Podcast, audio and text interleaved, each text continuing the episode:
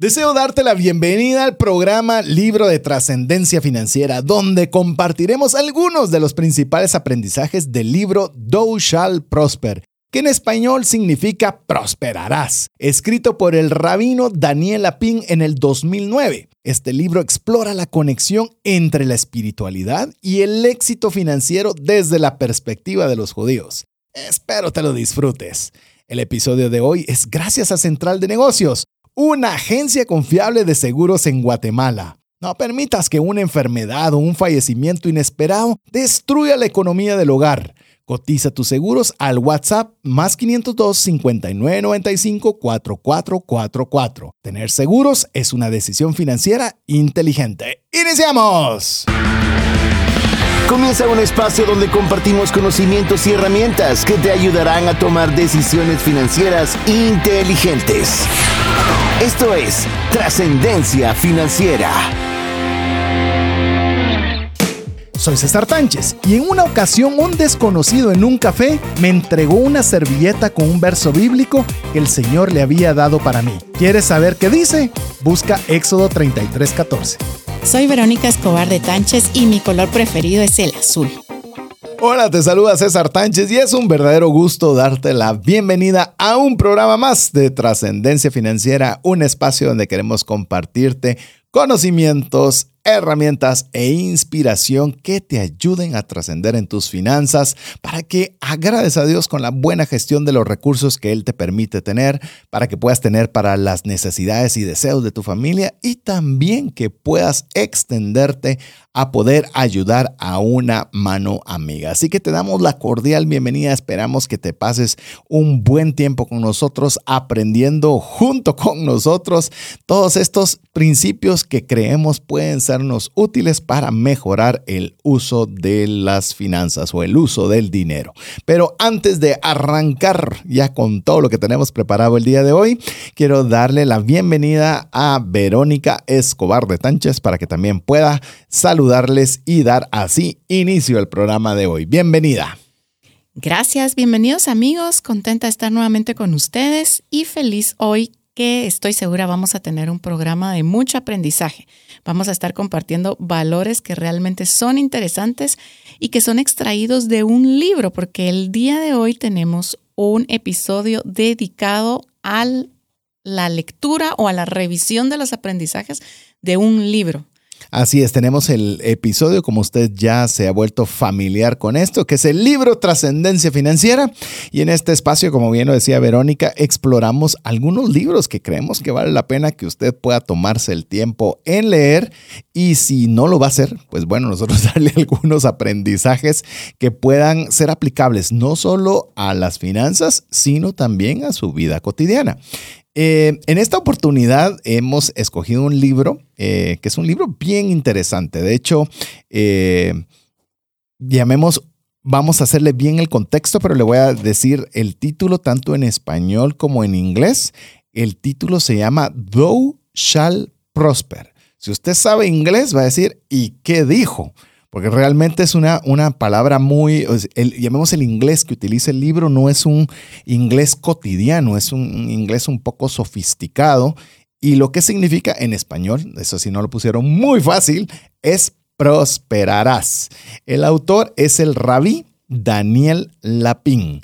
Así que quiero decirles que este libro me lo recomendó y hay que darle honor a quien honor merece. Me lo recomendó Carlos Guzmán, más conocido como Carlitos, en el cual me dijo, tenés que leer este libro porque vas a entender cómo la, gente judía eh, tiene esa mentalidad de prosperidad o cómo ven ellos el tema del dinero y va a ser bien interesante, me dijo. Yo sé que te va a gustar. Y gracias a esa recomendación de Carlitos Guzmán, pues nos embarcamos a la lectura de Thou Shall Prosper o Prosperarás en español y del cual pues les vamos a contar un poco, eh, llamemos la, eh, lo macro del libro, qué es lo que abarca, qué es lo que puede esperar del libro, cuándo fue escrito y esos detalles, para luego compartirle algunos extractos que hemos sacado de este libro que creemos que vale la pena comentarlos y tomar su aplicación financiera. Así que, ¿qué te parece si damos esa breve introducción? Sí, el libro explora la conexión entre la espiritualidad y el éxito financiero.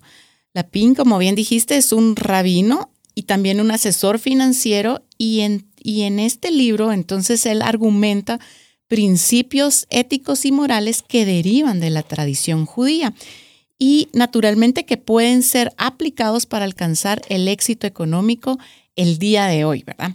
Así que em, dentro del libro encontramos principios bastante interesantes. Destaca, por ejemplo, la importancia de la honestidad, de la integridad, de la gratitud, la responsabilidad en los negocios y ofrece consejos bastante prácticos basados en esta sabiduría antigua, ancestral, eh, para que podamos prosperar de forma mucho más sostenible. Interesante eh, si usted incluso, eh, usted es una persona cristiana, una persona que cree en, en Dios, que lee la Biblia y que usted lea este libro eh, va a ser bien interesante, porque hay muchas cosas que nosotros la comprendemos de una forma, llamemos en nuestra idiosincrasia latinoamericana, por ejemplo, o hispana, y cuando uno lo escucha de parte de un judío, de hecho un rabino, eh, lo hace a uno hasta repensar cómo uno ha entendido ciertas cosas que a veces uno mismo lee en la Biblia y tener ese enfoque diferente que no estoy diciendo que sea el correcto o el incorrecto, pero le da una perspectiva interesante. Mire, yo he admirado por muchísimos años al, a cómo los judíos han usado el dinero. Es increíble cómo, cómo lo han administrado de forma correcta y a veces la solución simple que uno le da a la cabeza si es que Israel es el pueblo escogido de Dios y por eso ellos son bendecidos y por eso ellos siembran una semilla en el desierto y germina y da fruto. Pero muchas veces no interiorizamos de ver que realmente siguen ciertos principios, la enorme mayoría de ellos apegados a, a lo que son los principios cristianos, y cómo lo aplican a su vida cotidiana con el uso del dinero. Y es sumamente interesante. Así que a, mí desde que, me, desde que supe esa perspectiva dije es algo que yo quiero leer. Es un libro que, eh, llamemos, relativamente reciente comparado con los que escuchamos aquí en Trascendencia Financiera. Fue publicado en el 2009. Así que, pero es bien interesante. Le animo a que lo lea. Es denso. Cuando le digo denso, eh, principalmente en el tipo de inglés que se utiliza. No sé por qué escogen un inglés, pero es un inglés como muy tradicional, eh, muy eh, que uno tiene que sentarse y a veces leer una misma frase varias veces para comprenderla, pero muy bueno. ¿Qué te parece, Verónica, si damos también un poquito de, de la, de, llamemos, de englobamos qué temáticas toca Daniela Pin en el libro antes de adentrarnos a aprendizajes específicos. Sí, los aprendizajes son muchos, son vastos, entonces vamos a enmarcarlos en seis principios, seis principios que delimita este libro. Em, el número uno, no hay un orden específico, pero uno de los principios que el libro toca es la ética y la moral en los negocios. Mm. Em, no sé si quieres que mencione los seis. Mencionarlos y luego, los platicamos, sí, me parece bien. Bueno, entonces uno, les decía, la ética y moral en los negocios. Em, el otro valor, número dos, valorar el dinero.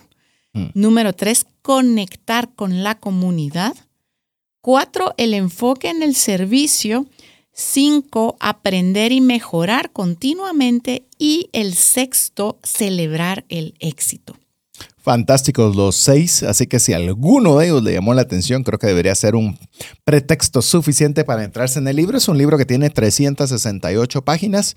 No sé si está en español, por eso le ponemos los dos nombres para que usted pueda tenerlo. Eh, y si no sabe inglés, pues enhorabuena que usted pueda aprovechar el aprendizaje de ahora.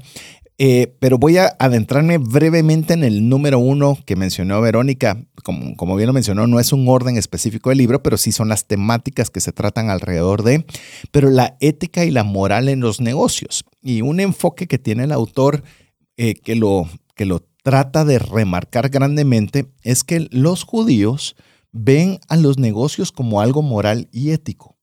Y dice eso en muchas otras eh, regiones se ve como ah, de una forma totalmente diferente, contraria. Es que la empresa explota. La empresa solo trata de sacarnos, eh, sacar a sus empleados, darles lo mínimo y tratar de cobrarle lo máximo al consumidor. Y a veces tenemos esa perspectiva del mundo empresarial. Entonces, buena parte del inicio del libro es decir, eh, no, es totalmente al revés. Eh, lo que nosotros vemos sobre los negocios es que es una forma de servicio a las personas, es la forma de poder eh, darles algo que en ocasiones no sería tan fácil. Por ejemplo, él menciona, y, voy a adentrarme a contarle un poquito, por ejemplo, usted quiere tomar una taza de café, usted va a un comercio o una venta de café y le venden la taza por un valor de dinero. Y dice, ya estamos acostumbrados a ello. Pero ¿qué pasaría? Eh, piense usted que no existiera este negocio y usted quisiera una taza de café. Tendría que sembrar una planta o ver quién está sembrando esa planta para poderle comprar el grano, para ese grano usted poderlo tostar y para poderlo tostar, o sea, hacer todo el proceso para poder tomar una taza de café. ¿Cuánto tiempo y cuánto dinero requeriría hacer ese proceso? Y hoy, gracias a que alguien hizo todo ese proceso por usted, usted puede tomar y disfrutar de una taza de café de una forma muy, muy expedita. Y a mí eso me gustó mucho, o sea, porque te cambia el, el, el sentido, no solo de cómo ves a la empresa, sino cuál es la función de la empresa de poder dar servicio, poder dar satisfacción, poder dar muchas cosas buenas al entorno que te encuentras. Y la importancia de la integridad y la honestidad en ese proceso, que es lo que más enfatiza. El siguiente aspecto que es el valor, valorar el dinero, no el valor del dinero, valorar el dinero, eh, es muy interesante también, puesto que normalmente nosotros sí sabemos, ok, el dinero cuesta, es, hay que apreciarlo, hay que saberlo utilizar pero saber entender ese valor también nos pone en perspectiva em, el costo de oportunidad que está intrínseco en el uso del mismo. Es decir, si yo lo uso para esto, probablemente no pueda usarlo o invertir en otra cosa. Y de esta apreciación, dice Lapin, Lapin que influye en las decisiones financieras y en la capacidad de generar más recursos. Usted definitivamente va a tomar diferentes decisiones financieras si sabe valorar el dinero y el costo de oportunidad intrínseco al mismo. Y algo bien interesante cuando, cuando Verónica menciona este, llamemos este segmento que trata el autor de valorar el dinero, esto implica que no lo ven como un aspecto menor lo ven como algo muy importante. Ah, por algo son judíos, dirá usted, porque a veces nosotros decimos esas frases, ¿verdad? Pero es interesante ver que no lo ven como algo que sería bueno tener, sino de veras de comprenderlo, de entenderlo y darle la justa dimensión de valor. Y esto se le enseña a los hijos. Esto es algo que, va de generación en generación. Si usted revisa la historia del mundo, como lo conocemos, la enorme mayoría de banqueros o la enorme mayoría de quienes financiaban o tenían los recursos eran los judíos. Y esto es porque también desde cuna han sido eh, enseñados de la importancia que tiene el dinero. Otra vez, aquí no vamos a sobredimensionar que el dinero es lo más importante, no pero de que sí es importante, lo es. Y muchas veces nosotros a nivel hispano, latino, no le damos esa, importancia. No le damos importancia al viaje, le damos la importancia al auto, le damos la importancia a muchas cosas. Pero pocas veces se le da la importancia como le dan los judíos, y él lo resalta mucho durante el libro, de la importancia del dinero y cómo adiestrarse adecuadamente para manejarlo. Y eso me gusta mucho, porque te puedes imaginar cómo los judíos trasladan esa información a sus próximas generaciones y obviamente van como trasladando ese buen legado conforme, a, conforme van creciendo. Y, y, eso para mí es algo muy importante. Y unido a eso está el cuidado que hacen del mismo o derivado de ese valor que saben darle al dinero, el, el cuidado que dan en las decisiones que toman. Sí, el otro elemento, si querés, lo, inicio yo con, conectar con la comunidad. Menciona eh, brevemente el, autor, es decir, lo voy a mencionar yo brevemente y él lo expande bastante bien en su libro, eh, la importancia de la conexión con la comunidad. Inclusive algo que yo desconocía y decía que normalmente los rabinos cuando viajan a cualquier parte del mundo, o no importa dónde se encuentren, van siempre a hacer su oración todos los días. Y van, no recuerdo el nombre exacto, pero eh, llamemos, pueden identificar perfectamente dónde hay un lugar donde ellos puedan orar, hacer su oración cotidiana del día.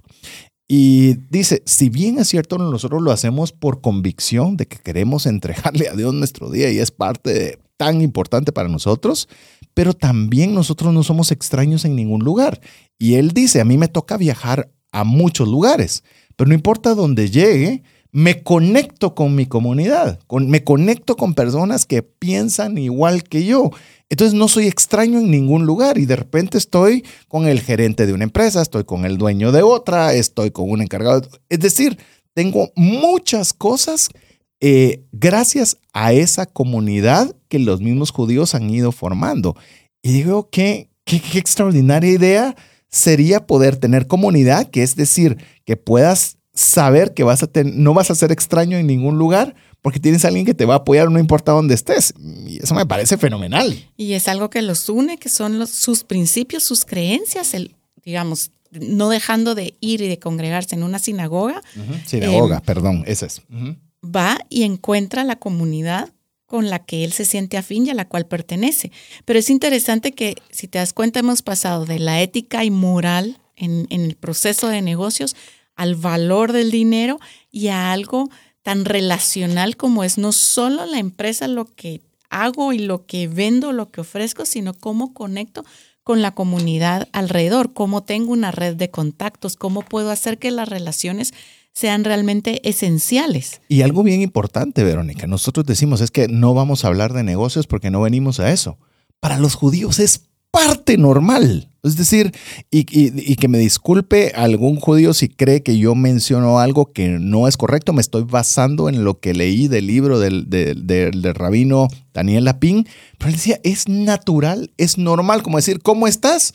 ¿Qué haces? ¿Qué negocio haces? ¿Cómo lo haces? Es, es parte natural y a veces nosotros tenemos, no, es que con amigos no se habla de negocios, es que en la familia no se habla de negocios ni de dinero eh, eh, y otra vez, no le estoy diciendo que una cosa sea buena o la otra sea mala, pero es un aprendizaje interesante que a veces nosotros tenemos ciertos tabús que tal vez valdría la pena reconsiderar eh, si no valdría la pena. Por, ejemplo, y eso se lo dice Verónica y se lo digo yo, nosotros somos las personas que nos cuesta mucho estar en muchas actividades sociales, tendemos a, no ser muy sociales.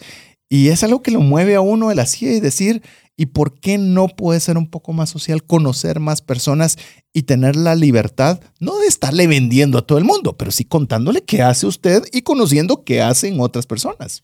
Y entiende uno bastante la cultura judía y conocemos personas y familias en otros lados que son judías y viven metidos en una cantidad de actividades sociales y fiestas que hoy me queda un poco más claro el por qué.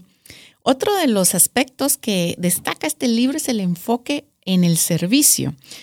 Em, la PIN aquí destaca que em, el acto de hacer negocios en sí implica en su esencia servir a los demás y propone que el enfocarse en dar un servicio, un producto de alta calidad, algo que sea valioso, es lo que le lleva a alcanzar el éxito financiero.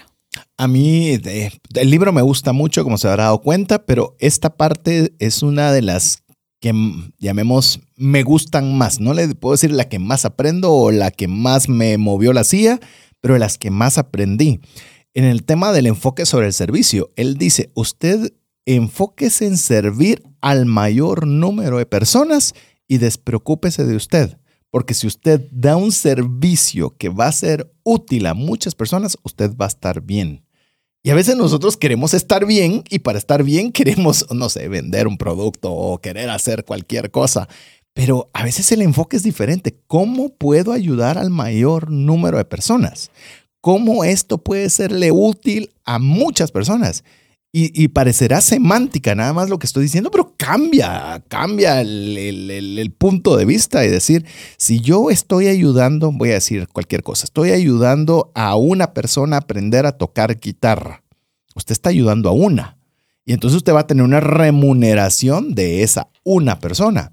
Pero ¿qué tal si usted se pregunta, ¿cómo puedo ayudar a que más personas se quiten el estrés cotidiano y puedan aprender y disfrutar de una buena melodía en guitarra? ¿Y cómo puedo hacer que más personas entiendan este deleite que yo tengo al momento de tocar una guitarra? Y cambia el enfoque de cómo consigo más clientes o a quién le vendo más mi producto, sino cómo hago que más personas deleiten esto que estoy seguro que les va a ser de ayuda. Y, para mí es un desafío y a la vez un aprendizaje de decir cómo cambias, no solo en semántica, sino en el enfoque de lo que, de lo que haces cotidianamente. Así es. Y el siguiente aspecto que queremos comentar del libro o que el libro resalta es aprender y mejorar continuamente. Mire, eh, estamos, yo no sé si puedo generalizar que es parte de nuestra cultura, pero acostumbrados muchas veces a justificarnos y que si cometemos un error, a encontrar la excusa y muchas veces somos los primeros en tomar cualquier observación como una crítica más que como algo constructivo. Claro, existen personas que son más críticas que constructivas, pero digamos cuando hay alguien que verdaderamente está tomando el tiempo por hacer ver algún punto que podemos mejorar de una forma, eh, digamos, sensible, interesada y, mm, positiva, tenemos que aprender y mejorar. La única forma de, mm, mejorar continuamente es aprender de los errores.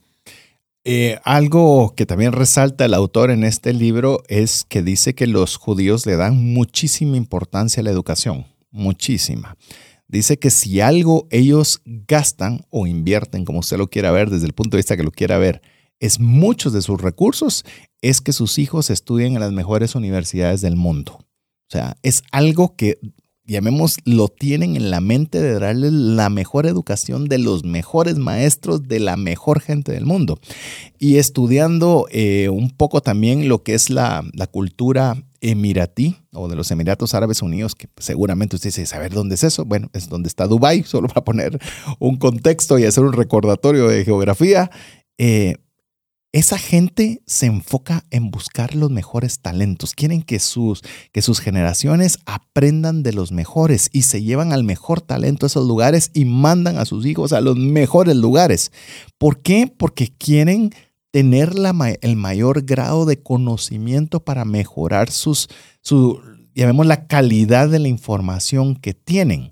Y esto no significa que si nosotros no podemos ir a las mejores universidades, no tenemos esa oportunidad, pero ¿por qué no si esforzarnos en invertir en nosotros mismos, en aprender lo mejor de nuestras posibilidades? Usted no tiene ningún recurso. Pues mire, yo he encontrado cuentas de TikTok buenísimas, donde en tres minutos le van a dar un conocimiento que uno dice, wow, aprendí algo interesante el día de hoy, buenos videos en YouTube, TED, que se lo hemos mencionado mucho, esas, muchas de las charlas que están TED.com, TED.com, eh, muchos lugares donde de forma gratuita nosotros podemos aprender y mejorar constantemente. Y esto se vuelve algo bien interesante. Lo hemos visto con Verónica. A mí particularmente me gusta constantemente aprender y mejorar. Es algo que disfruto, lejos de decir que hago un esfuerzo por hacerlo. Y hasta las charlas se vuelven más interesantes cuando estás en un grupo, cuando alguien te está diciendo algo al que estás aprendiendo o, a la, o en alguna oportunidad también tiene uno la oportunidad de poder compartir algo, pero ese aprendizaje y mejora constante es algo que sin duda lo practica esta, esta eh, comunidad judía y a la vez es algo que podemos aprender. ¿Y te parece si vamos al, último? Celebrar el éxito. Es interesante que incluya también el aspecto de celebrar los logros, porque muchas veces no nos tomamos el tiempo para hacerlo. Eh, probablemente cumplimos metas, llegamos a objetivos, em, estamos alcanzando diferentes milestones que nos hemos propuesto y resulta que no tomamos el tiempo para celebrar. Y es interesante que dentro de todo este proceso en el que la, nos lleva en su libro, hablando desde la ética, el valor del dinero, la conexión con la comunidad, el enfoque al servicio, la mejora continua desde el punto de vista del aprendizaje y la mejora como persona, culmine con algo que sea la celebración de nuestro éxito. Y si usted es un lector de la palabra de Dios, se va a dar cuenta que durante muchas de las lecturas, cuando sucedía algo, incluso por ejemplo me recuerdo cuando pasa de una forma milagrosa todo el pueblo a través de un río y se les indica que pongan 12 piedras eh, para hacer un recordatorio del milagro que Dios hizo. Es decir, no solo pasaron y se nos olvidó. A veces es no solo celebrarlo, sino a veces ese recordatorio que uno diga, ala, Dios fue capaz de abrirme paso por el río y esto es un recordatorio porque no es hacer un ídolo de las piedras, no, es un recordatorio de ese triunfo que Dios me dio. Entonces usted va a ver, nos, nos comentaban hace poco, ¿te recordás que nos contaban que por ejemplo en Israel venden unos como dinteles? para la, para la puerta.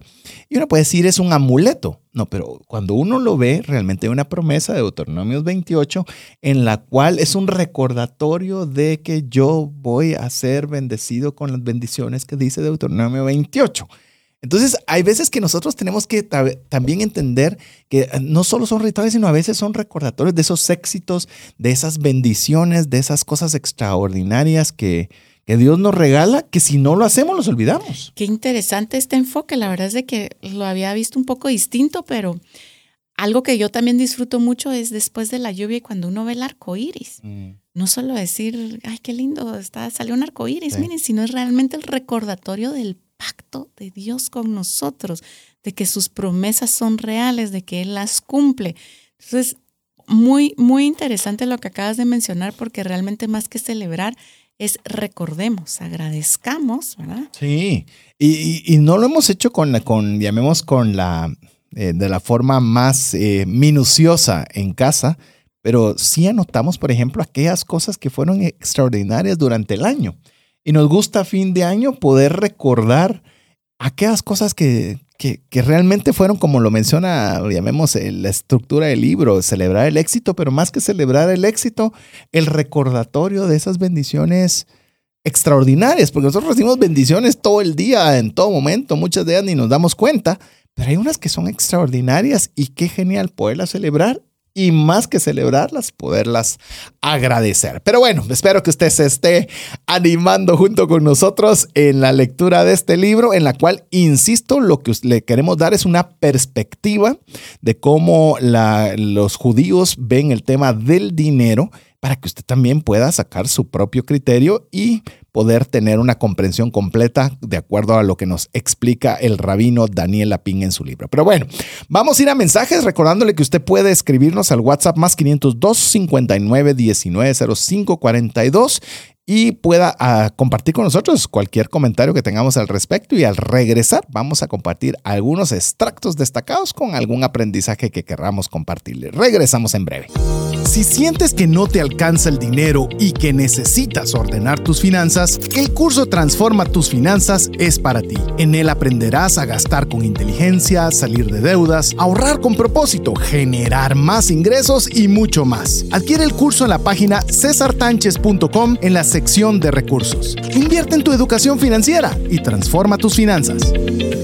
Si llegara a fallecer la persona que lleva el ingreso al hogar, ¿se tendrían los recursos económicos para poder seguir adelante? Si la respuesta es no, el seguro de vida es algo imprescindible a contratar. Adquiere un seguro de vida de bajo costo que te devuelva todo lo aportado en 20 años. Cotiza el tuyo al WhatsApp más 502 5995 4444. ¿Sabías que según Employee Financial Wellness, un empleado ocupa más de 144 horas laborales al año lidiando con problemas personales de dinero? Mejora la productividad de tu empresa proporcionándole a tu equipo educación financiera. Solicita una propuesta al WhatsApp más 502 59 19 05 42. Si el contenido de este programa te genera valor, compártelo en tus redes sociales. Trascendencia financiera. Así que esperamos que nuestro objetivo del primer segmento haya sido no solo poderle compartir algo que desde ya pueda usted aplicar el APC, aprender, practicar y compartir, sino que también le anime a la lectura. Si usted sabe inglés, le animamos a que no se pierda esta lectura. Es muy buena y seguramente le será de bendición complementarlo con lo que nosotros ya podamos eh, compartirle en este momento. Vamos a compartirle ahora algunos extractos, eh, una parte literal del libro y vamos a ir compartiendo un poco nuestra, nuestros comentarios y opiniones al respecto para poderle dar de alguna forma... Eh, ampliarle un poquito lo que el autor de acuerdo a nuestra perspectiva. Así que, ¿qué te parece si... decir más que extractos son como aprendizajes puntuales, como ideas que nos impactaron de la lectura de este libro. Son muchas, no creo que vayamos a lograr cubrir todas, pero elijamos las más relevantes. Le, voy a decir, porque a veces dicen, ¿quiere, ¿a usted le gusta leer más libro digital o le gusta más el libro físico? A ti te gusta más físico. Sí. ¿verdad? Y a muchos les gusta más físico. Y entiendo lo lindo que es abrir un libro, el olor. Mis hijas les encanta el libro físico y no hay forma posible que las pude meter al mundo digital en el tema de la lectura. Pero si algo me gusta a mí de, de los libros digitales es que si usted tiene Kindle, y le aprovecho a decir si usted lo tiene así, todos sus subrayados, todo lo que usted le llamó la atención y lo subrayó, hay una función en la que usted puede extraerlos todo en formato Word. Entonces, eso de alguna forma me gusta mucho del libro digital. Entonces, el material de hoy, obviamente, hay muchísimos extractos. Entonces, vamos a poder decir los que nos alcance el tiempo, pero eso para animarle a usted a que lo pueda leer completo. Ok, empecemos con el primero. Establece metas. El trabajo duro y la intensidad enfocada. Bueno, aquí hay tres aspectos que son relevantes a analizar. Uno, establecer metas. Hemos hablado varias veces, ¿verdad? Eso nos va a decir em, hacia dónde vamos, qué es lo que queremos alcanzar. El trabajo duro, de alguna forma, la dedicación y el esfuerzo constante que debemos hacer para alcanzar o trabajar en esas metas que nos estamos proponiendo. Pero vean qué interesante la intensidad enfocada, ¿verdad? Y la intensidad enfocada realmente implica esa concentración total en la tarea que estamos haciendo. Hay tres aspectos, si te das cuenta, si no fueron separados, sino en uno solo, establecer metas, el trabajo duro y la intensidad enfocada. Voy a hablar de Guatemala. Eh, Guatemala, o por lo menos llamemos lo que yo puedo percibir, porque decir Guatemala es un universo muy grande, pero normalmente los guatemaltecos somos trabajadores duros, o sea, miramos a personas que de veras están trabajando constantemente, eh, dando su mejor esfuerzo, largas horas de trabajo durante muchos días. Sé que eso no es necesariamente una realidad en todos los países, pero Guatemala como general somos muy trabajadores. Y yo creo que lo que nos ha faltado un poco es esa interconexión con lo que menciona el autor de establecer metas, o sea, por qué estoy trabajando o qué es lo que aspiro a hacer con ese trabajo y la intensidad enfocada. Porque muchas veces, por ejemplo, nosotros decimos es importante leer, sí, ¿cuánto tiempo lees? O, lo que estamos haciendo, aprender nuevas cosas y volver a aprender.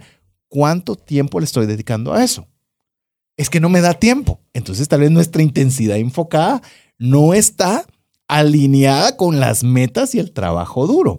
Y, y son cosas que a la postre, como si usted se da cuenta, eh, comienzan a bajar sobre la cabeza y decir, sí, una sin la otra. Quitarle a las tres cosas que acabas tú mencionar de, este aprendizaje del libro, quítale una. y de alguna forma es inconcluso.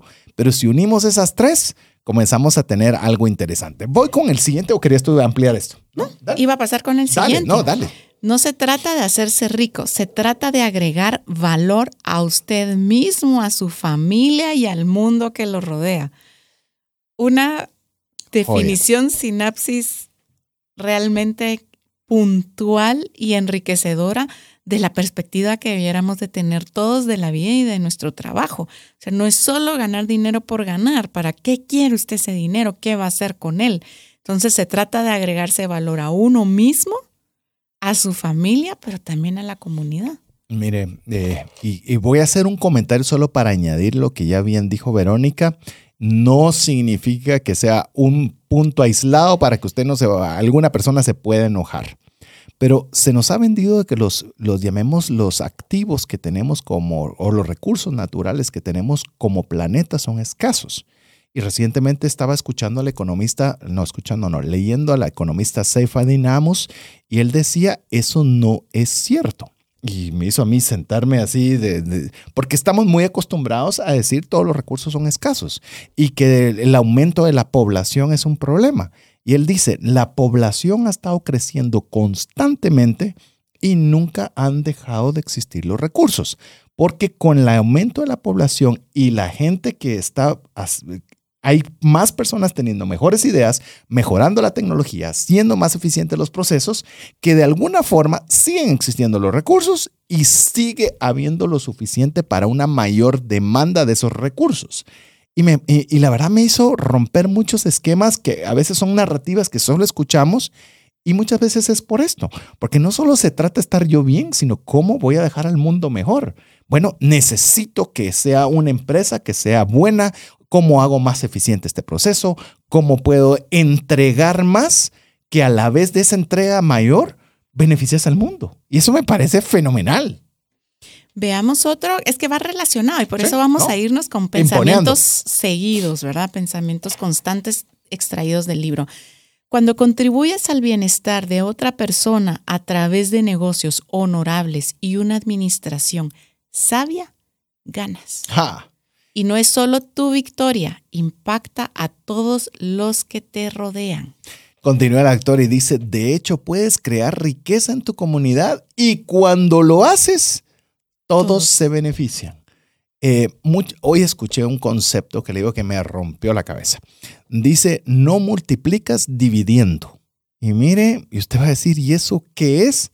Y lo quise hasta poner en mi, en mi red social de Twitter, pero dije, tengo que explicar mucho, pero ahora sí tengo la posibilidad de ampliar un poco esto, porque decimos, es que no debe tener toda la concentración del dinero una empresa o un negocio, sino hay que, hay que diluirlo dentro de todos y no se multiplica dividiendo. Todos podemos multiplicar sin necesidad de dividir. ¿Cómo podemos todos poder dar un valor agregado y cómo podemos beneficiar a la comunidad, beneficiar a nuestra familia, beneficiarlo? No tiene que ser a expensas de alguien, sino que todos tenemos esa capacidad de Dios de poder generar y poder bendecir y poder ayudar a, través del esfuerzo de nuestras manos. Y el principio son negocios honorables y una administración sabia. sabia. Y que eso va a ser una victoria. Por eso, eh, en el caso de, otra vez, de, de los judíos, se alegran cuando un negocio es exitoso. Porque saben que no solo es de que, ah, es que los dueños están haciendo mucho dinero. No, nos están dando beneficio a todos, porque conforme mejores servicios den, más nos beneficiamos todos. Ahí es una comunidad. Vamos con el siguiente, eh, con el siguiente eh, ¿cómo, le dijiste? Aprendizaje, pensamiento. Dice, ¿quieres más dinero? De, de ver menos dinero es exactamente lo mismo que tener más dinero y es una condición previa necesaria para generar riqueza. Esa sí la puede tuitear y a veces sí le cabe, le cabe en un tweet. Oiga bien esto, lo voy a repetir. Deber menos dinero es exactamente lo mismo que tener más dinero cuanto menos debe, más tiene. Y eso es algo que le digo, me daban ganas así de decir, wow, esto es así, con tanto tiempo estar enseñando un poco sobre educación financiera, me alegra ver que, estamos en el camino adecuado enseñando. Bueno, el, aprendizaje puntual acá es la reducción de la deuda, reducir nuestras deudas, nos lleva automáticamente a construir más riqueza. La idea es que debamos menos dinero eh, y podamos tener más recursos propios que nos permitan no solo tener paz financiera, sino también darnos ese permiso para poder construir. ¿Qué te parece si vamos al siguiente? Aprender cómo aumentar su capacidad para ganar dinero y producir riqueza. Oiga bien, aprender no solo es aprender sobre la historia, sobre la gramática, sobre el teatro, sobre que no son que malos. Dice no aprender cómo ganar dinero, no aprender cómo, dice cómo aumentar su capacidad para generar dinero. Exacto. está específicamente vinculado al tema del aprendizaje, del, del desarrollo continuo como personas, de los estudios, del capacitarnos. Inclusive, eh, como bien lo mencionaste, creo que tus comentarios son sumamente puntuales, como siempre. Oiga esto, ¿cómo se oiría? Le voy a decir dos frases que parecen las mismas, pero no, ponga atención. La primera, que es la que nos dice el autor, es aprender cómo aumentar su capacidad para ganar dinero y producir riqueza. ¿Qué pasa si quitamos la palabra su capacidad? Aprender cómo aumentar, ganar, cómo ganar dinero y producir riqueza. ¿Cómo puedo ganar dinero y cómo puedo generar riqueza. Realmente es como muy vago. Pero, nos, meteríamos, nos meteríamos a un tema de, ok, exploremos negocios, miremos tecnologías, hagamos, pero probablemente no necesariamente al tema de mejorar como personas y a mejorar nuestras capacidades y nuestras habilidades. ¿Qué me haría mejor para ganar más? O sea, para poder, ay, otra vez, ya, yo mismo tengo que cambiar.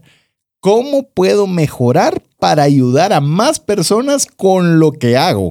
No es lo mismo puedo hacer para ganar más. ¿Qué destrezas necesitaría? Si yo soy una persona que tengo que, eh, no sé, dar conferencias, ¿cómo puedo mejorar mi capacidad de comunicación?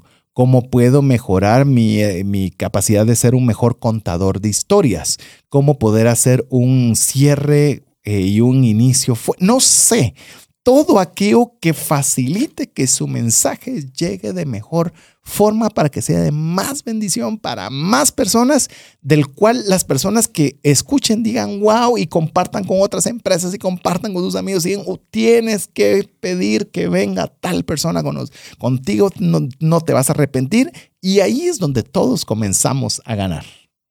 Así es. Y dice Lapín también, muy raramente una persona acumula riqueza sin adquirir habilidades sociales.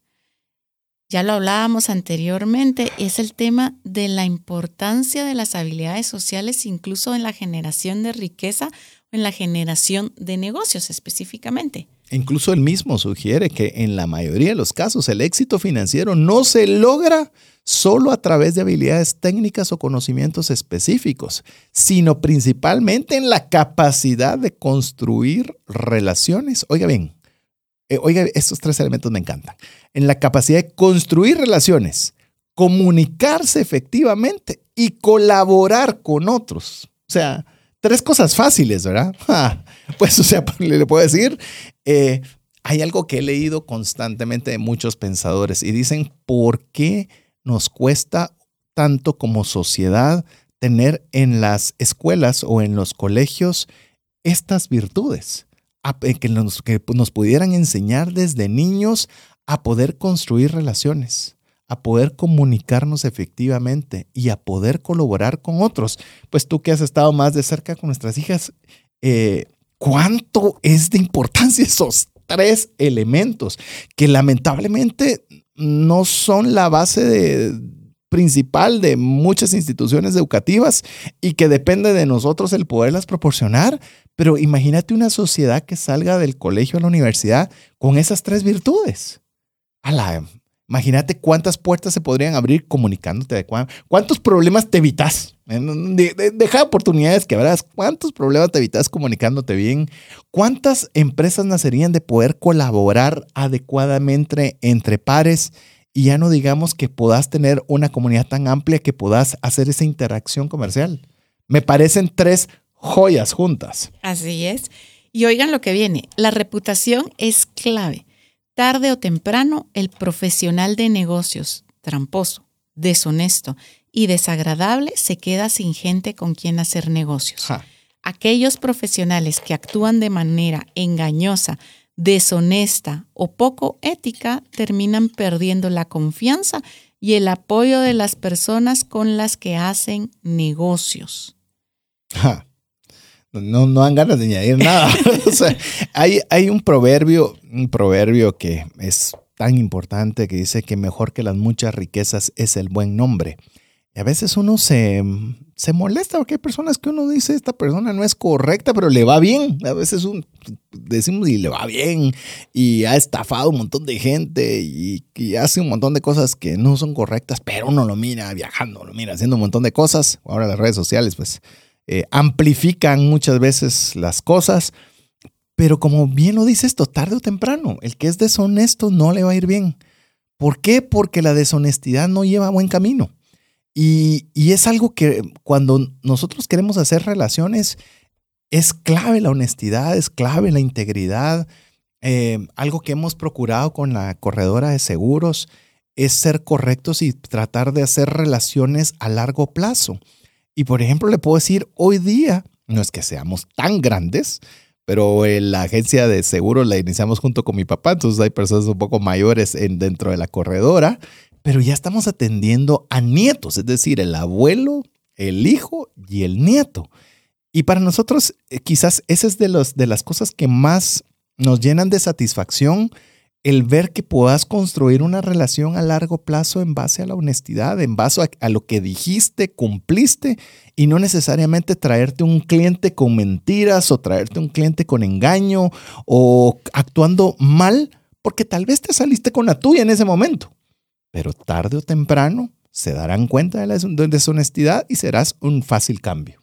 Así es, y realmente la confianza, el ganar confianza, se traduce automáticamente en en nuevas oportunidades, quizás nuevos socios comerciales y, como decías tú bien, sostenible en el largo plazo. Eh, uno de los factores que eh, hemos visto que cuando se quieren dar cargos importantes, llamemos dueños de empresas a ejecutivos de alto perfil, una de las principales eh, habilidades blandas, le dicen, no sé por qué le dicen blandas, porque para mí es más sólida que blanda, pero es la confiabilidad. ¿Qué tanto puedo yo confiar en esta persona. Y, nosotros conocemos a varias personas que están en estos cargos y lo que los dueños quieren más que sus habilidades empresariales, que son importantes, pero quieren dejar o delegar su negocio en alguien quien puedan confiar. Entonces, esto eh, y, esta, y la confiabilidad es reputación. Si tú sos una persona confiable, tienes buena reputación, pero si no es una persona confiable, no te van a confiar nada. Y lejos de eso van a decir, no le confíen nada a esta persona, porque esta persona roba, esta persona miente, esta persona A, B, C o D.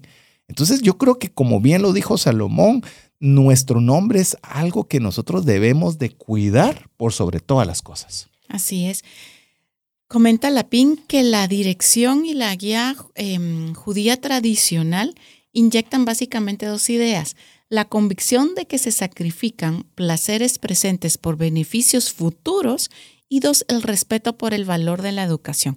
Y me parece muy bueno como para resaltar lo que hemos comentado anteriormente em, en cuanto a que hay costos de oportunidades, decisiones con el dinero que se toman, ¿verdad? Y construcciones que se hacen basadas en buscar algo que sea sostenible en el largo plazo y que en ese proceso el valor de la educación y de mejorar como personas es fundamental. Me hizo recordar rápidamente cuando nos decían, cuando nos íbamos a casar con Verónica, nos decía mi suegra, nos decía, cásense en un lugar cerrado. No, nosotros queremos en un lugar abierto. Les puede llover. No, pero queremos en un lugar abierto. Eh, hay factores que no pueden controlar, ahí no hay, ah, pues, no hay planes B, porque no, pero ahí queremos. Y cabal que si más se nos cumple todas las, las, cosas. Y cuando ya pasó, nosotros quisiéramos decirle a nuestras hijas, casi en un lugar cerrado, ahí tienen plan de acción. Pero hay veces cosas que nosotros tenemos que aprender a base de nuestro propio palo, ¿verdad? Pero ¿Por qué le hago esta introducción o esta historia? Es porque si algo yo quisiera decirle a todos los jóvenes, ahorren mucho, inviertan mucho. Tienen tiempo de vida, si Dios se los regala. Pero hay veces que nosotros, cuando estamos jóvenes, por fin ya tenemos nuestro primer salario, queremos cambiar el carro, queremos no debía que queremos comprar una ropa, queremos comprar todo. Entonces nos casamos, nos casamos sin ahorros, nos casamos con cosas y entonces vienen los hijos y entonces siempre estamos apretados económicamente. Y hay veces que yo deberíamos sacrificar. Se lo digo, así como le mencioné el ejemplo de, que los papás no lo dicen, ahora yo se lo digo a ustedes Uniendo los puntos hacia atrás. Uniendo los puntos hacia atrás. Quisiera que mis hijas de veras tomaran este, este primer concepto, esta idea que inyectan los judíos. Sacrifica un poco tu presente con ánimo de que tu futuro va a estar mejor si lo haces ahora, ahorra duro, invertí duro, estudia con todo, métele todo ahorita sacrifica tu presente para un mejor futuro. Yo sería algo que me encantaría en mis días. Es algo que si usted es una persona joven, le animo a que lo haga. Créame que es algo que si tú, lo mencionaste en alguna vez, no recuerdo qué fue lo que dijiste, pero si yo pudiera regresar a esa etapa de entrada de universidad, esto sería lo que yo quisiera hacer. Decir, invertir y ahorrar con todo lo que pudiera. Ah, sí, pero entonces no vas a poder tener el carro, entonces no te vas a conectar, conectar decimos, no vas a poder tener una novia, no vas a poder viajar, no vas a poder brevemente, en tu presente. Pero si lo haces diligentemente, que te agarren después porque vas a tener lo suficiente para vivir muy cómodamente y por mucho tiempo. Pero bueno, perdón, me salió ahí el, el feeling de, retroceso, de retroceso. Eh, Ayuda a tu mente a saber y creer que lo que haces profesionalmente es bueno, noble y valioso en sí mismo. Ayuda a alimentar tus energías e impulsar tus esfuerzos. Es interesante que en este aspecto ya se incluye el tema mental, o sea, los pensamientos y decir, ok, no solo es todo lo que hacemos a nuestro alrededor y lo que nos esforzamos por ser, adquirir nuevos conocimientos, sino influenciar nuestros pensamientos, nuestra mente, eh, realmente el creer y saber que nuestro mm, trabajo es significativo y valioso, nos da esa mentalidad positiva para aumentar nuestra motivación y energía todos los días. Yo no sé si le pasa a usted, me pasa mucho, me pasa mucho a mí y trato de cada vez que me pase menos, pero el principal crítico que yo tengo no es nadie más y nadie menos que mí mismo. O sea, siempre es, soy el peor crítico de mi propia persona. Y a veces eso, no a veces, no ayuda para mejorar. Entonces, el consejo que nos da el autor Daniel Lapin es muy importante. Nosotros debemos, dice, ayudar a nuestra mente a saber y creer. Una cosa es saber, otra cosa es creer. Creer es tener la plena convicción de que lo que estamos haciendo es bueno, es noble y es valioso. Y es algo que deberíamos repetir. De usted que está, voy a decirle en mi caso, estoy vendiendo seguros. Es bueno, noble y valioso. Claro que es bueno, claro que es noble y es sumamente valioso y todos deberían tenerlo. Todos no deberían salir a la calle sin tener el seguro de vida adecuado en caso les pase algo para que su familia tenga lo suficiente para seguir adelante. Y no estoy vendiendo. O sea, es algo que uno se debe vender a uno mismo, que la actividad que estamos haciendo es buena, noble y valiosa. Me encantó. Así es. Y dice Lapin que para adquirir más dinero es, es necesario trabajar en mucho más que simplemente aprender nuevas habilidades. Tienes que trabajar para cambiarte a ti mismo. Puede que no sea fácil, pero ciertamente se puede hacer y funciona. No basta con aprender nuevas habilidades, es crucial trabajar en nosotros mismos. ¿Y por qué decimos esto? Porque a veces tenemos hábitos y rutinas que no nos favorecen, nos hacen mm. mantenernos estancados. ¿Y de qué les sirve o de qué nos sirve adquirir nuevos conocimientos si vamos a estar estancados con rutinas y con actitudes y hábitos que no nos dejan avanzar? Cuando nosotros tenemos la oportunidad de dar talleres en, empresas para poder educar financieramente al personal, eh, y cuando digo talleres me refiero que ya son un espacio que tenemos al menos cuatro horas, eh, lo que nosotros queremos llevarlos es a través, bueno, cuatro, incluso ocho horas, que es lo que hemos trabajado con algunas empresas, es llevarlos a través de una travesía. Y esa travesía sé que se oye demasiado utópico, demasiado elegante, pero es sencillo llevarlo por un proceso muy sencillo que es ser, hacer, tener, dar para tener bienestar en ese orden. Lo que pasa es que nosotros normalmente queremos hacer para tener y se acabó. Pero, ¿qué pasa? Que antes de hacer, como lo está diciendo el autor Daniel Lapin, primero debemos cambiar desde dentro. Si nosotros no cambiamos desde dentro, si nosotros no mejoramos de, nos, eh, llamemos desde, desde adentro, desde nosotros mismos, nos pueden enseñar un montón de cosas, cómo salir de deudas, cómo ahorrar, que lo vamos a hacer alguna vez.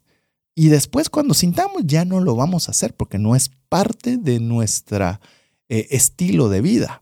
Y ahí es la importancia que nos dice el autor de que no solo es aprender nuevas habilidades, sino cambiar nosotros mismos, que nosotros nos demos ese permiso de poder cambiar para que cualquier conocimiento que nosotros le pongamos sea sostenible en el tiempo porque somos nuevas y mejores personas. Pero bueno, lo que estoy convencido es que nosotros necesitamos saber que usted le está haciendo de ayuda y bendición a este programa y la única forma que tenemos de poderlo saber son dos cosas. Una, que usted nos escriba al WhatsApp más 502 59 19 05 42 y la segunda es que usted escuche el programa a través de podcast y lo comparta con otras personas, así nosotros estar con ese con esa energía emocional para poder seguir esforzándonos en darles el mejor contenido para trascender en sus finanzas. Le damos un espacio para que usted pueda escribirnos mientras escucha importantes mensajes para usted.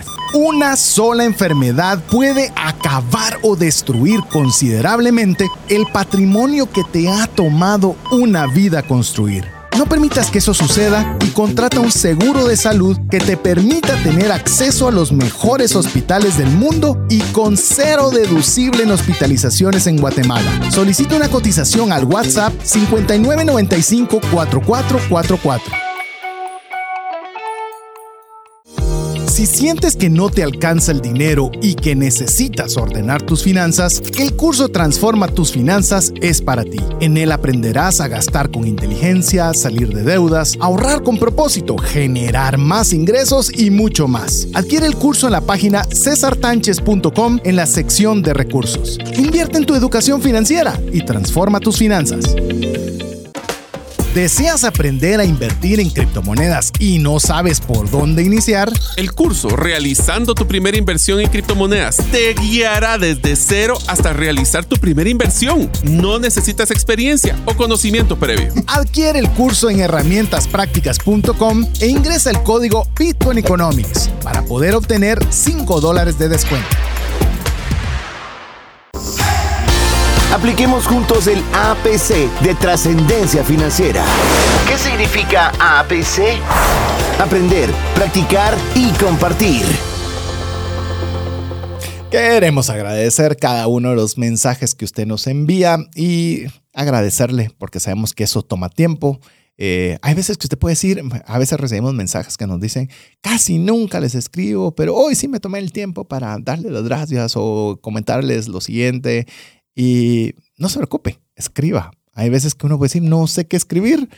Hola, qué gusto saber de ustedes. Y no importa si lo escuchó en podcast y saber cuándo lo escuchó, eso es lo lindo de la tecnología que se vuelve atemporal. Así que recuerde, más 502 59 19 05 42. Estamos en este momento conversando sobre el libro Thou Shall Prosper, o traducido al español, Prosperarás del rabino Daniel Lapin. Así que estamos compartiendo algunos de estos eh, aprendizajes del que nos comparte el autor y alguna apreciación personal de los cuales continuamos. Sí, bueno, veníamos platicando un poco de manejar eh, los pensamientos, ¿verdad? Ayudar a nuestra mente eh, a saber y creer que lo que hacemos es realmente relevante, que es profesionalmente bueno, noble y valioso. Ah, y también hablábamos de lo necesario que es no solo adquirir conocimientos y habilidades nuevos para mejorar, sino cambiar aspectos de nosotros mismos, hábitos,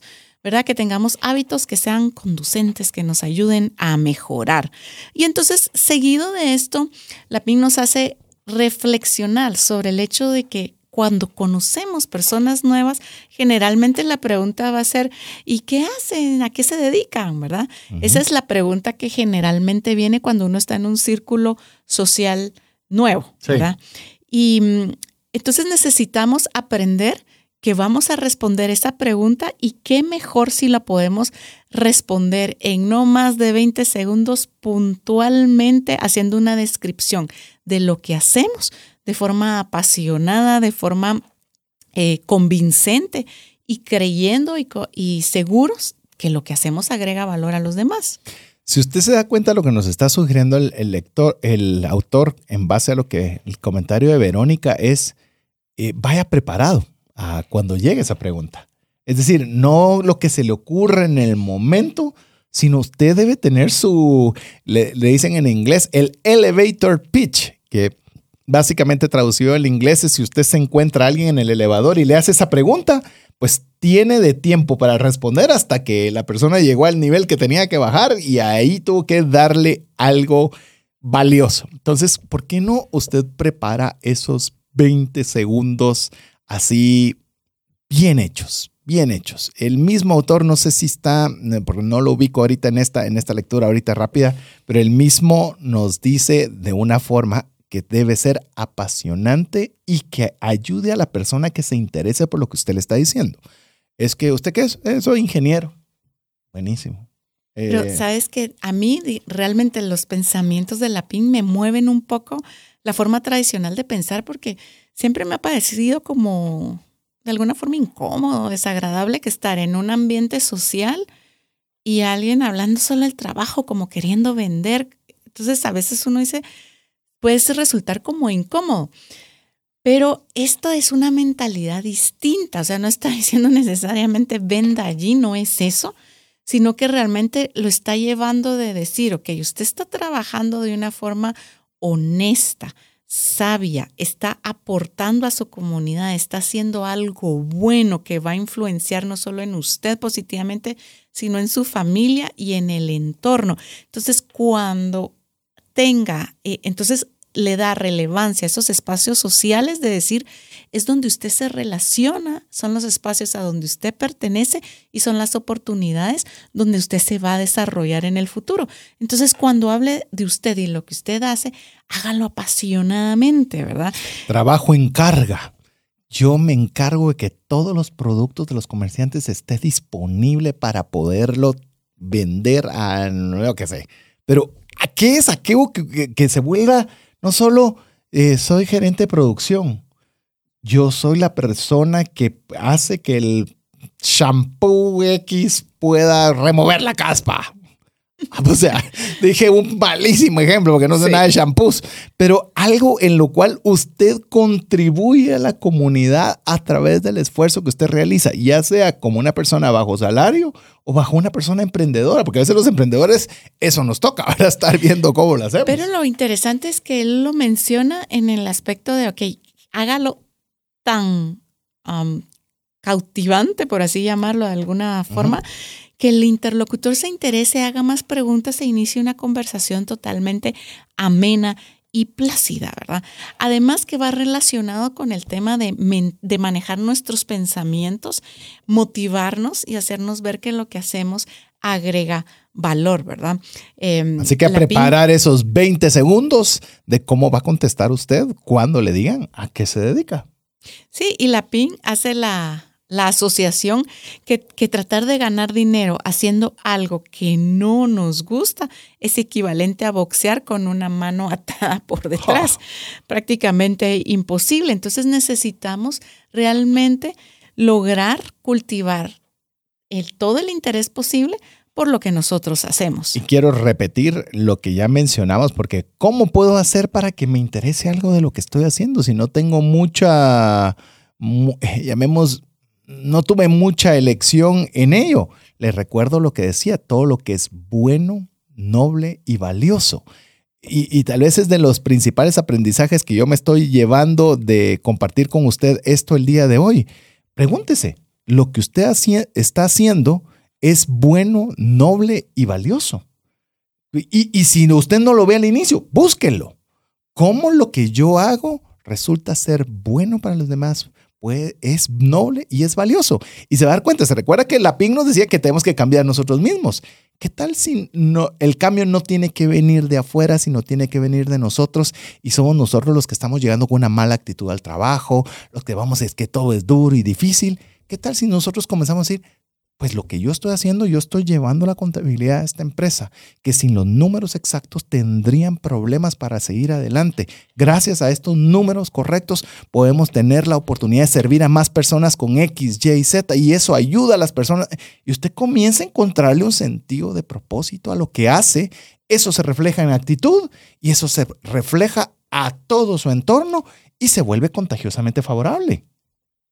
Has dicho algo clave, contagiosamente favorable. Esa pregunta de a qué te dedicas es una pregunta legítima, ¿verdad? El interrogador realmente está interesado en saber qué es lo que hacemos, eh, realmente cómo aportamos a la sociedad o qué estamos trabajando. Y la única realmente, y lo menciona Lapine en su libro, es la única persona que debe avergonzarse por esa pregunta es aquella que no tiene respuesta. Uh, uy, ese sí fue un gancho al hígado y, con la, y con la mano atada en la espalda. Es que fíjate que la PI menciona que es sabio estar orgulloso de cómo nos ganamos la vida, de lo que hacemos y el entusiasmo con lo que hacemos definitivamente abre puertas. Increíble. Sí. No, ni, voy a hacer comentario porque ese sí fue un gancho al hígado, una recta en el centro del plato, fue un touchdown en línea, ver todo lo que usted quiera. Eso, eso fue, eh, no deja mucho chance de discusión. Vamos con la siguiente. Siempre sobre, sobre, esta misma línea. Dice, deje que la gente conozca, a ver, dejar que la gente conozca su ocupación beneficia a todos y no tiene que ser intrusivo ni molesto. Yo lo que creo que es molesto y no hemos aprendido a diferenciar, y digo como cultura general, es que no es lo mismo dar a conocer qué haces e interesarte por lo que las otras personas hacen a estar constantemente tratando de venderle algo a alguien o que alguien nos esté constantemente tratando de vender. Son pareciera lo mismo, pero no lo es. Lo que estás es contando con orgullo eh, y no lo digo el orgullo malo, sino porque sabes que haces algo bueno, noble y valioso, se me quedó, eh, contándoselo a otras personas, porque sabes el bien que realizas y así quieres oír lo mismo que están haciendo otras personas. Y entonces no te va a dar pena y no va a ser intrusivo. Pero, y yo te lo podría vender. ¿Y cuánto estás? ¿A cuánto te lo venden a ti? Y dame una cita. Y ya se vuelve intrusivo debe ser de la otra persona que quiere conocer más de lo que haces y se vuelve una conversación en comunidad. Eso es una comunicación con entusiasmo, que lo que va a producir es aumentar en nosotros nuestra pasión y orgullo por lo que hacemos, ¿verdad? Sí, yo creo que yo lo que hago, ya, aunque sea bueno sus 20 segundos, si no le mete un poco de pasión a lo que hace. Y otra vez lo voy a regresar para todas aquellas personas que están aburridas y que no sienten ningún propósito en la actividad que realicen. Encuentre dentro de lo que hace cómo eso es bueno, valioso y noble. Y comience, hágalo con listado y repítaselo. Al inicio no se la va a creer ni el segundo día ni el tercero. Pero de repente va a encontrar que realmente su función donde se encuentra es algo importante, no solo para usted, sino para su entorno y su comunidad. Ben Asai dijo, apresúrate a cometer buenas acciones y huye de las malas acciones, ya que cada buena acción anima a otra a su paso mientras que cada mala acción facilita el camino a la siguiente. Oh, qué buena frase cita Daniela Ping en su libro de Ben Asai, no sé quién es, pero el, me gusta cómo arranca. Apresúrate a cometer buenas acciones. Eh, normalmente pensamos, ¿será que es bueno? Si es bueno, hágalo. debería servir en la iglesia, debería... Es que acá lo que dice, una buena acción le lleva a otra buena acción, a otra buena acción y empieza a generar esa fuerza de inercia. Pero si se intercala una buena acción y luego viene otra mala acción, lo más seguro es que esa mala acción llame a otra mala acción y que al final no sea bueno. No puedo hablar mucho de sinagogas, pero sí puedo decirle de iglesias y por eso me gusta tanto que usted se pueda involucrar en una iglesia porque le va a ayudar a construir relaciones, le va a ayudar a comunicarse efectivamente y va a colaborar con otros. Y eso sin lugar a dudas le va a ayudar a que no sea tan difícil dar esa primera acción. Y me gusta también que la PIN, el enfoque que hace de desarrollo em, de la persona y de crecimiento, es enfocado también al servicio hacia los demás. Él, Lapin menciona en el libro que educarse es sin duda una de las mejores maneras de aumentar el potencial de uno para ayudar a los demás. O sea, es un compromiso de yo aprendo, me formo, crezco para ayudar a otros. Ese es el objetivo. No es para yo tener la cabeza más grande o la mente más grande. Simple y sencillamente es cómo puedo tener mayor capacidad de poder ayudar a más personas. ¿Qué tal si lo que usted está haciendo hoy a una persona hoy utiliza sus redes sociales no solo para postear qué fue lo que comió en el día o el gatito que saltó, de, de, poder ayudar a más personas a través de esa posibilidad de las redes sociales, cómo lo hace de forma más eficiente y cómo a través de eso usted puede conseguir más espacios para que más personas puedan verse beneficiadas de lo que usted hace. Me encanta. A ver, eh, mencionábamos también que muchos de los judíos han estado siempre en la banca. Y oiga, este extracto, los judíos se hicieron banqueros, oiga, para ayudar a los demás. No fue su último recurso. Ellos se dedicaron a la banca para ayudar a los demás. Y otra vez, muchas veces en el ánimo comercial a veces se pierden esos principios fundamentales que no solo es lucro, no dije que no debe ser lucro, porque a veces también, Verónica, es que es lucro lo que quieren. Toda empresa quiere lucro. Y para subsistir o para existir más bien, pues definitivamente tienen que haber ingresos que puedan... Utilidades. ingresos, y obviamente pagar por las cosas y utilidades que permitan puedan ser utilizadas en beneficio de otros. En beneficio de otros como en la generación de trabajo. Y oiga, porque a veces pensamos que ese es el único beneficio y como la, la lo dice durante todo el libro, no solo es eso, es proveer servicios que sean de utilidad para las personas. Hoy día tenemos, la mayoría tenemos un refrigerador, pero ¿qué pasaba antes de que hubiera un refrigerador? O sea, la vida era completamente diferente y eso porque se me ocurrió ahorita el refrigerador.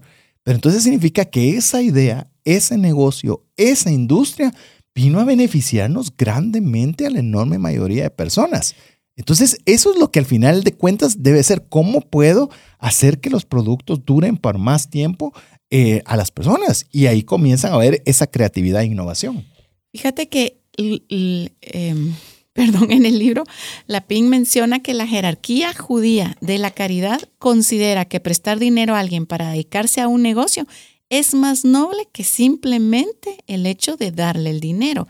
Prestar dinero a un hombre necesitado lo convierte en un hombre de negocios independiente. De esta manera se preserva su dignidad y conserva la imagen psicológica de sí mismo, tan necesaria para realizar negocios con éxito. Ah. Me encanta que va unido con el tema de otra vez, de los pensamientos, de cómo me veo, de cómo concibo lo que hago y en caso de la necesidad de decir, ok, demos, ayudemos, pero que se preserve esta imagen de sí mismo que es tan necesaria para lograr el éxito. En el caso, imagínense, de los judíos, es una muestra de respeto prestar mayor que solo regalar, porque el regalar es no tener la capacidad de hacerlo. Pero el prestarlo es tener la capacidad de hacer crecer esto y mucho más. Entonces no solo es, ah, es que yo, se están sacando ventaja dentro de sí mismos. Ya veo cómo son de una comunidad muy unida, pero es una forma de decir yo confío y creo en ti. Eh, no solo es el dinero, sino lo que va detrás del dinero. Y esto es genial. Fíjate que lo que, lo que menciona Lapin es que en lo profundo de la cultura judía tradicional tienen la convicción que la única man, em, un, perdón, la única manera real de generar riqueza es atender diligentemente las necesidades de los, de los demás, pero comportándose de una manera honorable y digna de confianza. Sin lugar a dudas. Sin lugar a dudas. Si no hay confianza, no hay nada. A ver, veamos otro de los aprendizajes. Eh, a ver, este sé que va a ser un poco un poco de choque, pero igual, como le digo, que es para que le genere criterio. Dice, los judíos se sienten muy cómodos pidiéndole a Dios no solo salud y no solo pedirle paz, sino también pedirle prosperidad. A veces, y estos, estos son como rompeparadigmas de nosotros, ¿verdad? Ala, es que pedir dinero, pedir que yo sea próspero, pedir que tenga mucho. Eh, no, eh, de alguna forma, ellos tienen muy claro de, como ya lo conversamos, que el dinero es importante y que si es importante el dinero, a Dios le importa cómo tengan el dinero sus hijos. Y entonces es parte de como pedir, Dios mío, dame salud, dame vida, que hoy sea un día extraordinario, dame recursos, dame prosperidad y permíteme poder ayudar a más personas. Sí, la PI menciona que mm, los judíos toman, digamos, el o la frase que dijo el rey Salomón en cuanto a la corona de los sabios es su riqueza y han entendido que el comportarse de forma sabia es recompensada. Entonces ellos lo entienden es recompensada con el tema de la riqueza. Ah, qué interesante. Claro que este tema em, refleja no solo la idea de la riqueza económica, sino también la verdadera riqueza vinculada a la sabiduría y al conocimiento, ¿verdad? Qué interesante, porque lo leemos, la corona de los sabios es su riqueza. Buenísimo, tienen riqueza, qué alegre. No, es como la recompensa de haber buscado la sabiduría, o llamemos, tal vez no recompensa, la consecuencia de tener riqueza es producto de haber buscado la sabiduría. Tuitelo, está precioso es, esa reconvención de esa frase.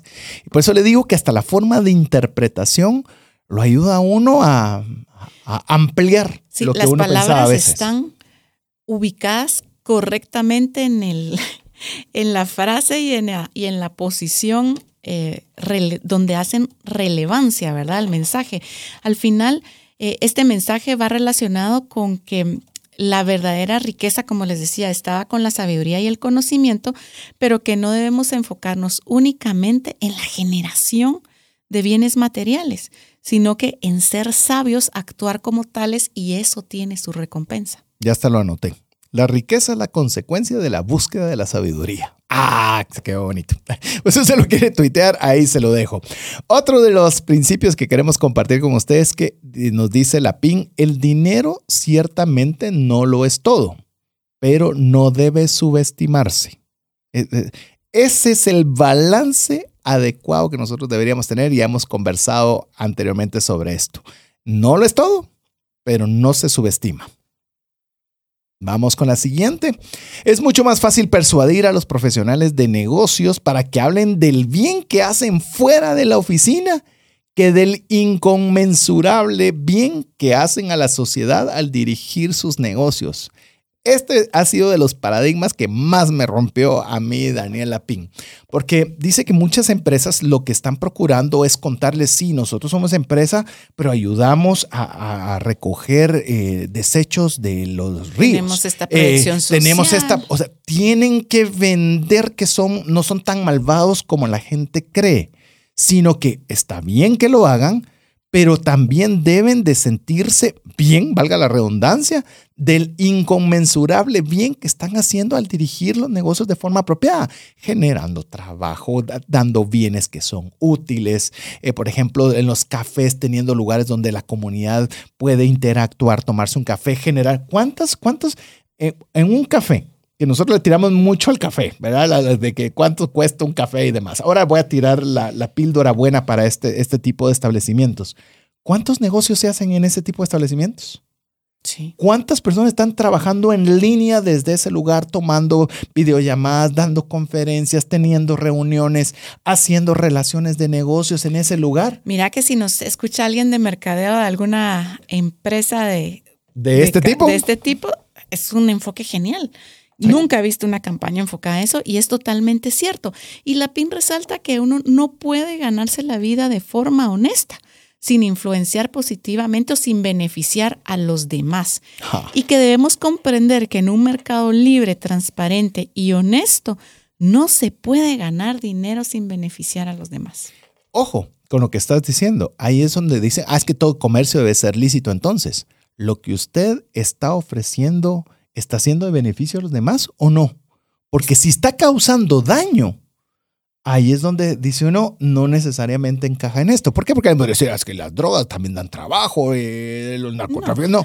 Eh, no. pero vale la pena decirlo. Es que es, eh, por eso, búsquelo. ¿Es bueno? ¿Es noble? ¿Es valioso? Si no califica en eso, yo creo que... Pero es que como él dice, si no, no hay un negocio honesto, que no pueda ser, que pueda ser exitoso sin beneficiar a los demás. Definitivamente, al serlo, beneficia a los demás. Y pone un ejemplo muy práctico, como, digamos, Bill Gates hace ya, beneficia a muchas personas en el mundo con sus grandes legados, legados antes que todo lo que ha hecho con las fundaciones caritativas y los millones que ha donado. ¿Por qué? Porque crea miles de empleos, suministra softwares que apoyan la productividad que todos usamos, que nos permiten hacer mejor nuestro trabajo, que nos permiten comunicarse mejor entre nosotros. Adicionalmente, tiene todo ese apoyo a esas fundaciones y hace esa ayuda caritativa. Pero, su trabajo en sí, hace más. ya beneficia a muchas personas. Te voy a poner el, el contexto. ¿Cuánto benefició Bill Gates? Olvídese de sus fundaciones, si le agrada, no le agrada, olvídese de eso.